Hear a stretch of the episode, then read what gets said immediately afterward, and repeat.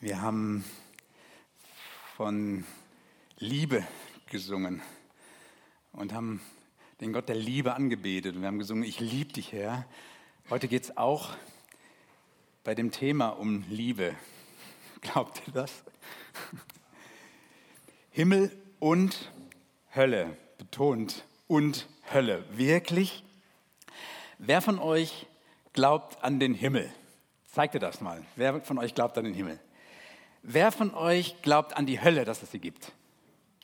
Hui, da gehen die fast genauso viele Hände hoch. Ich habe eigentlich damit gerechnet, dass es ein bisschen zögerlich kommt, dass es sagt, mm, also, aber wir sind ja hier unter uns, oder? Wir haben mit der Hölle nichts zu tun, oder? Ja, ich will das hören.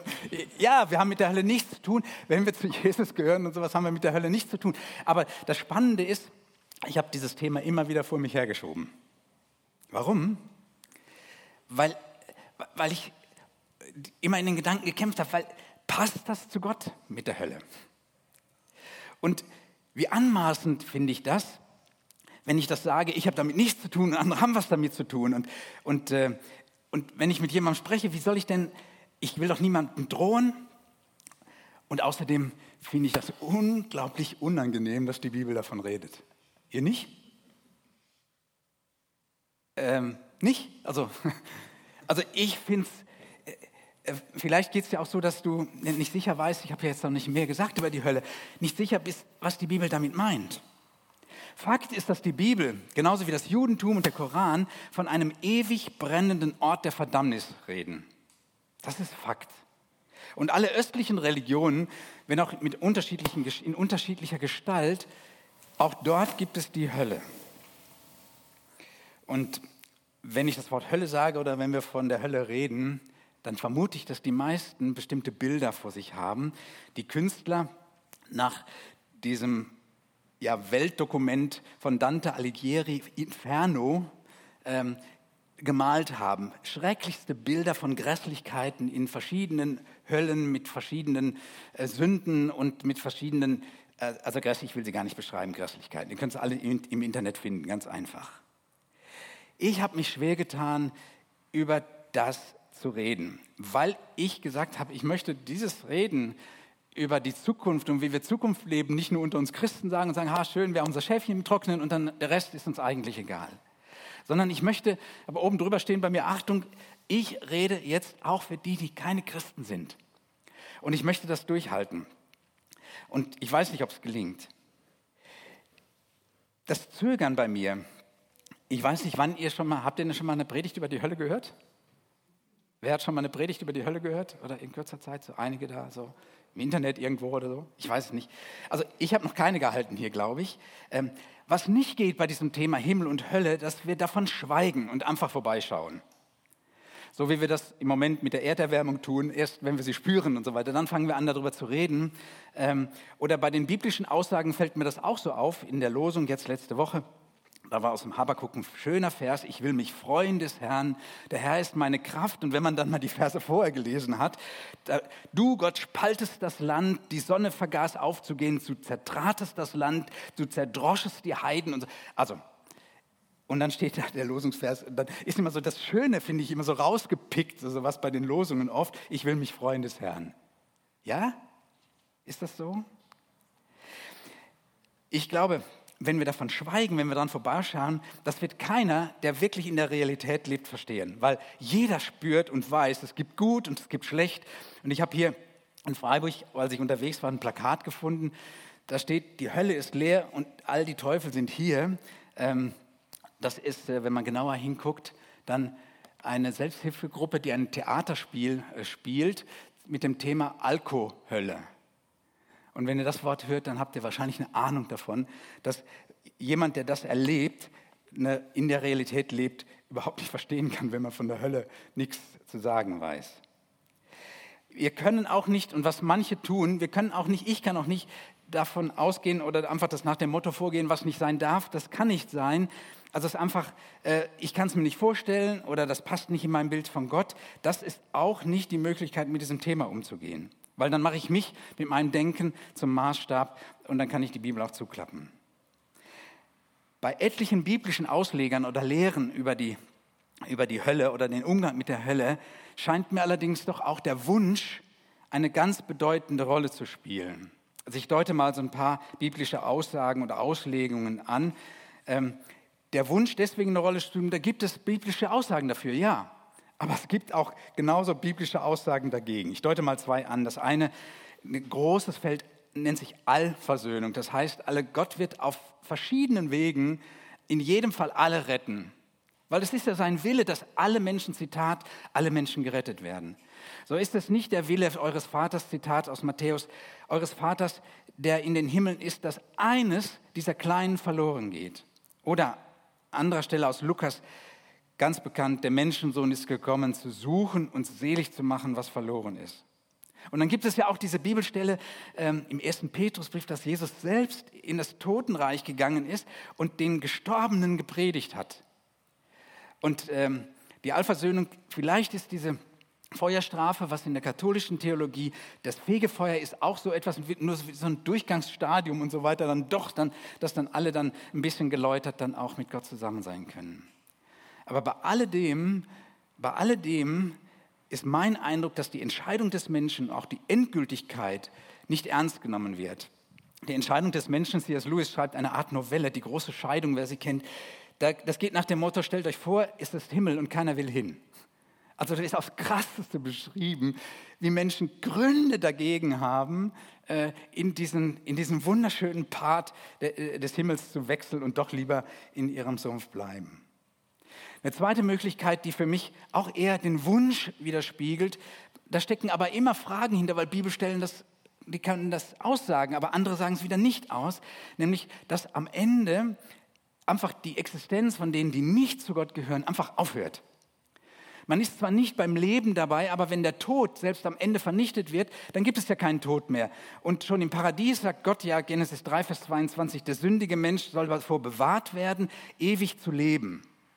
Und wenn wir so Bibelstellen lesen, dann ist vom ewigen Leben die Rede, aber vom Verlorensein wird das oft nur indirekt angedeutet. Zum Beispiel in Johannes 3, Vers 16. Ähm, dann, wo das ewige Leben gesprochen wird, aber die Menschen nicht verloren gehen sollen. Ob das ewig oder umkommen heißt. Also völliges Ende oder, oder völlige, äh, völliges Ende wirklich am Ende des, des, des Lebens, wenn ich nicht zu Gott gehöre. Für mich sind, oder ich möchte einen anderen Weg gehen, mit euch zwei Dinge uns mir näher angucken. Ich möchte den Weg gehen, dass ich die Fakten angucke, die Jesus selber sagt. Und dann möchte ich sehen, mit euch sehen, wie gehen wir mit diesen Fakten selber für uns und auch im Gespräch mit anderen um. Die Fakten, die Jesus zeigt. Ich möchte mit euch so durch Matthäus 24 und 25 fliegen. Wenn ihr eine Bibel dabei habt, könnt ihr es ein bisschen mitverfolgen. Ähm, meine Bibel könnt ihr nachher mal angucken. Ich habe manche Sachen immer schön farbig gemalt, dann kann man sie sofort sehen. Empfehle euch das auch, um Dinge dann auch wirklich einordnen zu können. Wenn ich das Kapitel 24 und 25, also das ist überschrieben mit den Endzeitreden von Jesus, also er redet von den letzten Dingen und von der letzten Zeit.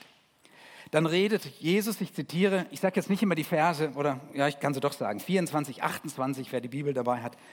Da redet Jesus davon, wo das Aas ist, da sammeln sich die Geier. Ist irgendwie, klingt irgendwie ganz schrecklich. Ich weiß nicht, ob ihr den Vers schon mal bewusst wahrgenommen habt. Dann Vers 41, Kapitel 24. Er redet von Leuten, die nicht angenommen werden. Und Vers 51 im selben Kapitel von dem bösen Knecht, der am Ende in Stücke gehauen wird und zu den Heuchlern kommt und dort wird Weinen und Zähneknirschen sein. Ich weiß nicht, wann ihr Zähne knirscht. Also Zähneklappen steht bei Luther, aber das macht man eher, wenn man friert. Also ich glaube, die haben eher an Hitze gedacht und deswegen oder an etwas anderes. Wann knirscht ihr mit den Zähnen? Ich weiß nicht, wann ihr das macht. Vers Kapitel 25. Da sagt Jesus irgendwann, beziehungsweise dann, wenn Menschen zum Ende zu ihm kommen, sagen, ich kenne euch nicht. Die sind draußen. Oder Kapitel 25, Vers 30, da werden der Knechte, die Knechte, die werden in, in, in die Finsternis hinausgeworfen. Und dann steht das in das ewige Feuer, das auch dem Teufel bereitet ist. Und Vers 46, Kapitel 25, da werden, guck nochmal eben, das ist die, die Geschichte von denen, die ähm, äh, den Hungrigen gespeist haben oder nicht gespeist haben. Da steht am Ende, und sie werden hingehen, diese zur ewigen Strafe und die Gerechten in das ewige Leben. Das ist krass, wenn ich das so höre. Ich kann, also ich kann, wenn ich mit Jesus, nach Jesus frage, ich kann an diesen Dingen nicht vorbeigehen, nicht sagen, das sind irgendwelche Dramatisierungen von irgendwelchen, die spätere Briefe oder sowas geschrieben haben. Aber ich will zwei Dinge dazu sagen. Das eine, diese Dinge, die Jesus da beschreibt, also wenn, ich will mal das Bild wegmachen, dieses hässliche da. Also, diese Dinge, die Jesus da beschreibt, also es passt jetzt auch, was ich jetzt wegmache. Jesus weist mit dem, was er dort sagt, und ich zeige gleich, wie er das macht, weist er auf etwas hin, was außerhalb unserer Zeit und außerhalb unseres, unseres Raumes ist. Ich möchte euch äh, dieses Bild hier kennt ihr ja schon, oder wenn, wer schon in Gottesdiensten hier war.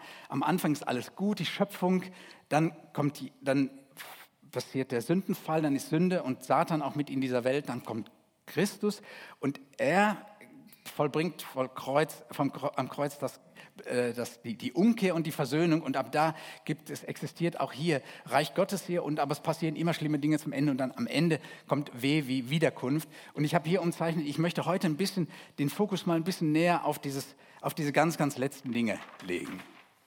In Matthäus beschreibt, äh, beschreibt Jesus in Kapitel 24 am Anfang, ich muss jetzt meine Losung aufmachen, ich habe gestern die Woche, habe ich mir einfach dieses Bild mal gemalt hier, beschreibt Jesus am Anfang äh, alle möglichen Geschehnisse wie, wie Krieg und Erdbeben und so, die werden am, am Ende passieren, oder gegen das Ende passieren. Und dann redet er von einer, einer großen Bedrängnis. Ich mache mal so, also, dass es einfach unglaublich schwierig wird zu leben. Ähm, Kapitel 24 ab Vers 15.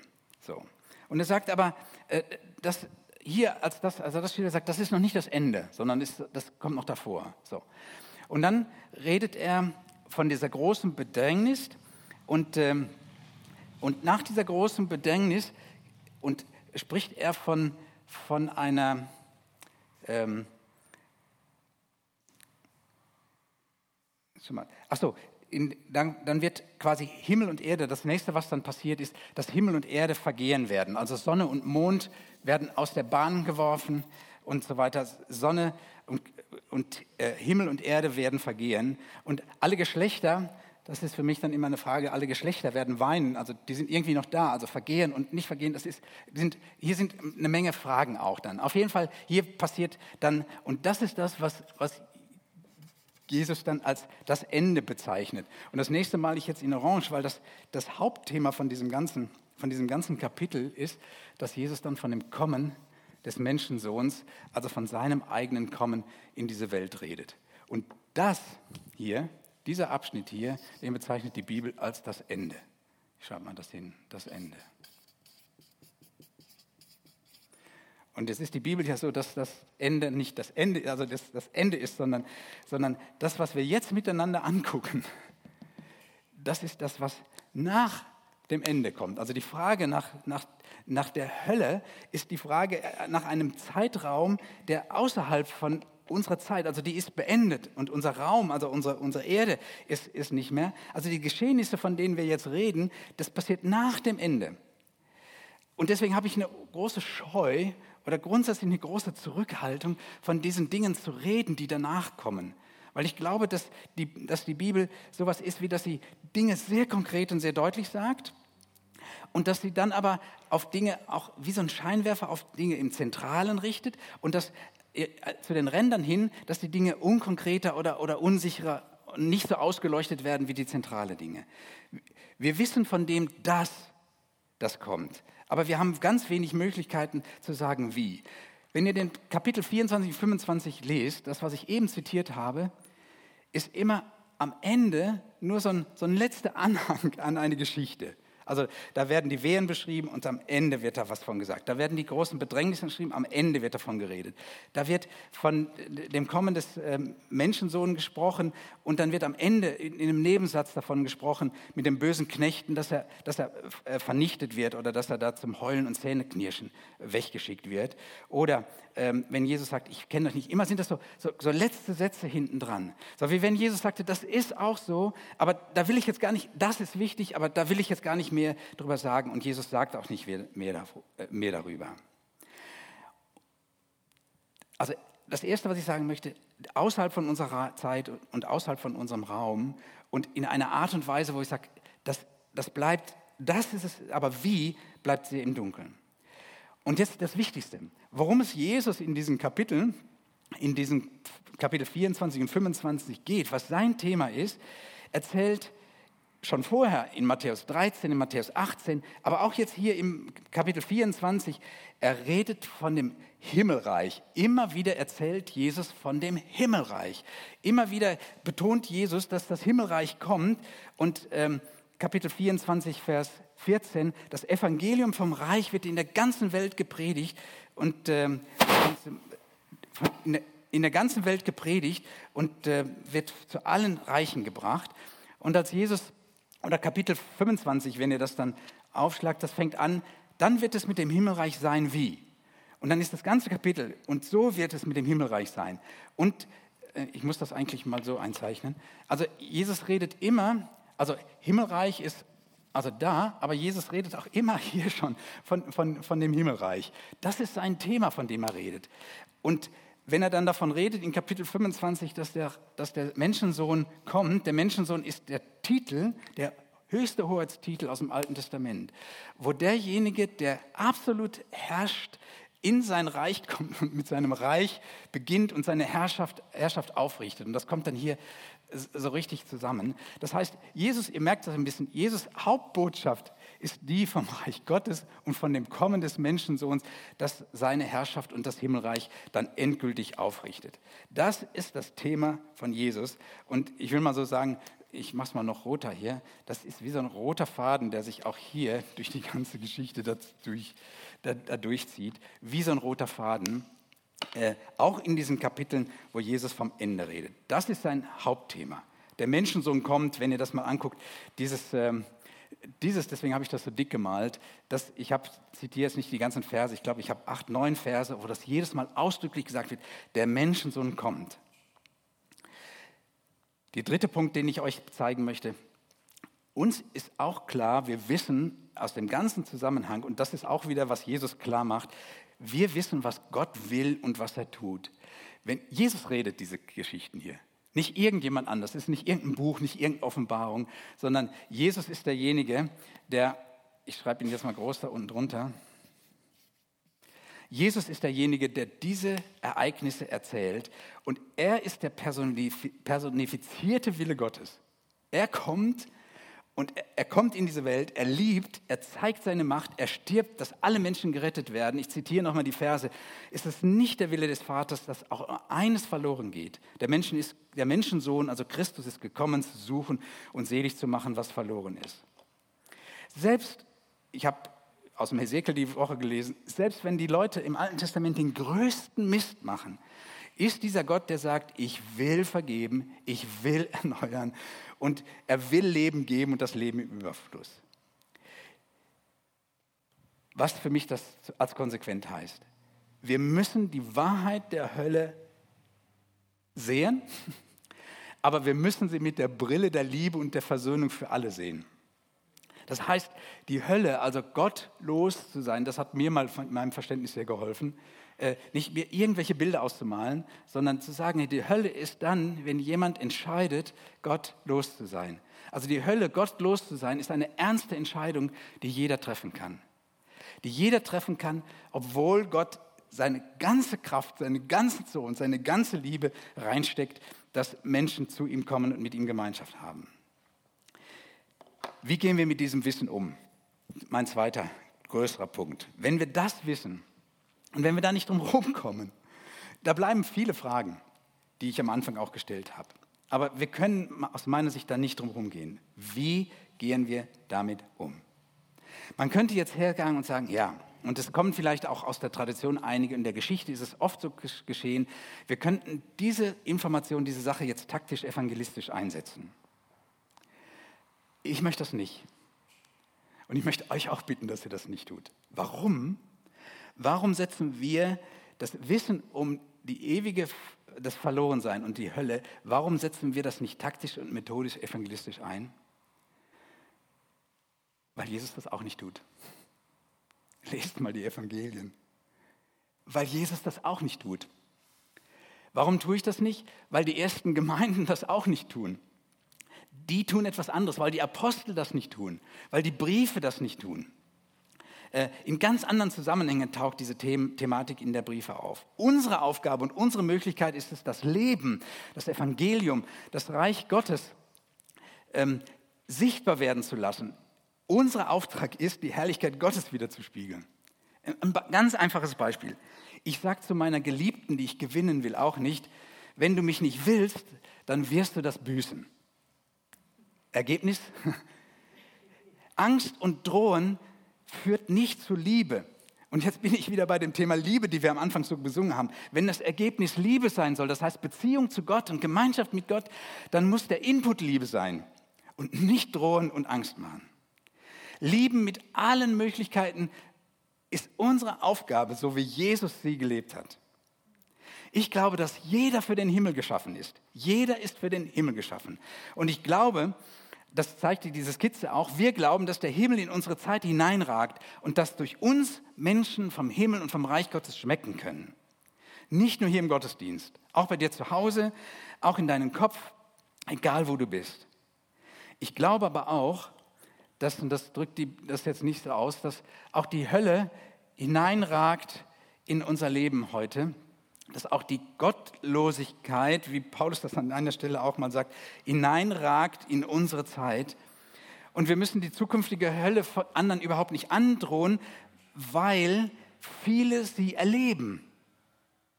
Ich glaube, dass jeder Mensch eine Ahnung davon hat, wie das ist, wenn sich Gott aus dem Leben zurückziehen würde.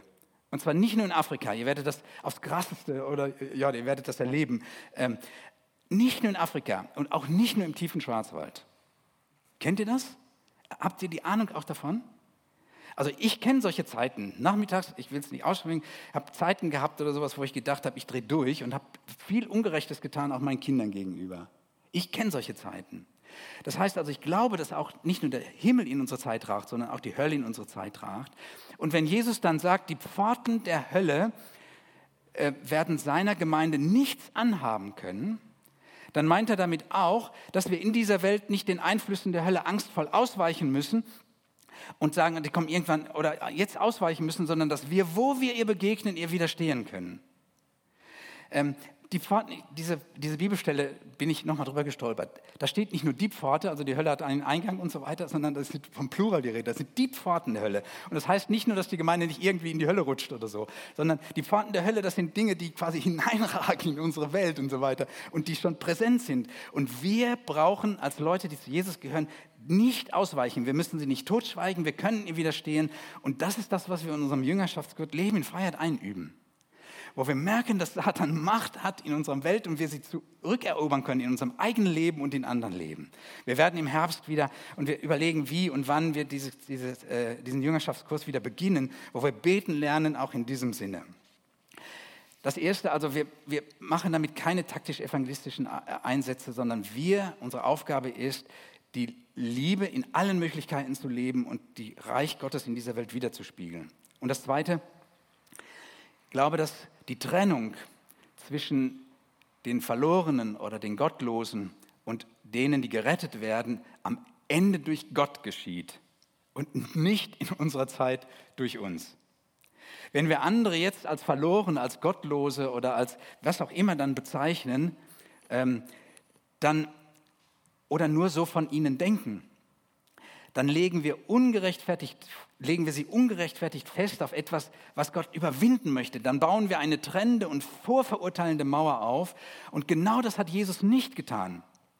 Im Alten Testament, ich bin mal erschrocken darüber, das hat mir auch die Augen geöffnet zu sagen, ich will nicht blind sein vor dem Bösen.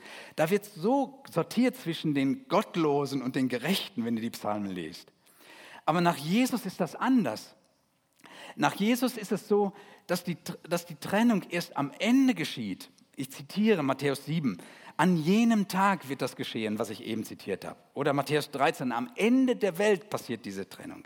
Oder Matthäus 24 und 25, wenn Jesus kommen wird, dann, dann wird sortiert und dann wird, wird äh, geschieden nach rechts und links. Das heißt, zu unserem Leben jetzt in dieser Welt passt es nicht, passt es nicht zu trennen und und abwertend und festlegend davon zu reden.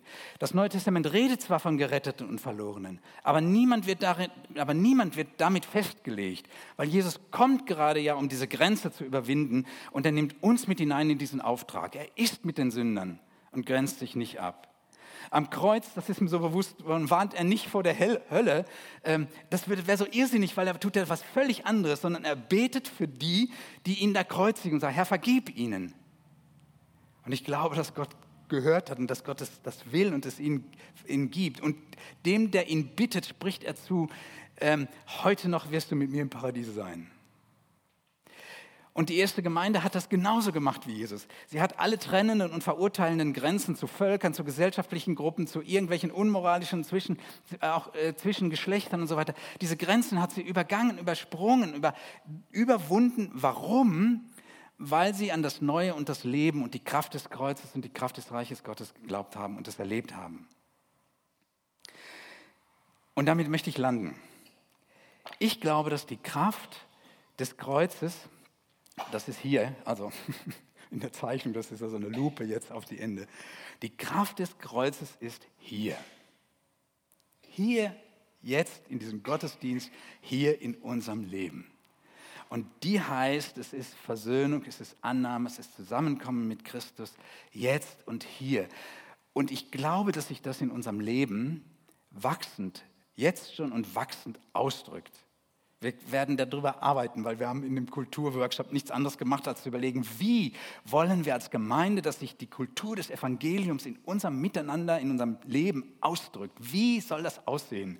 Wir werden das konkreter beschreiben und werden das sagen und wir werden uns daran messen, beziehungsweise in der Art und Weise, wir glauben, dass das Evangelium das durchsetzt in unserem Leben persönlich und in der Gemeinde. Und die Kraft Gottes und die Kraft des Reiches Gottes ist nicht nur hier jetzt im Gottesdienst, sondern sie ist in der kommenden Woche mit dir dort, wo du bist. Und ich bete dafür, das ist mein Anliegen, ich bete dafür, dass andere merken, dass es ein wirklicher Unterschied ist, mit Jesus zu wissen, dass ich geliebt bin und dass ich Zukunft habe und dass ich mich jemandem, der alles geschaffen hat, unterordnen kann und dann auch die großen Weltprobleme eine völlig andere Einrichtung, äh, eine Richtung einschlagen als wenn ich nicht glaube, dass Jesus der ist, der alles gegeben hat und auch schon in der Schöpfung alles gegeben hat. Ich stehe hier und glaube, dass die Kraft hier ist, mit euch und mit uns und dass wir als Gemeinde Menschen davor retten werden oder mithelfen, dass Gott sie rettet, dass sie nicht eigenmächtig, gottlos ihre Zukunft verbringen. Das glaube ich im Namen von Jesus. Amen.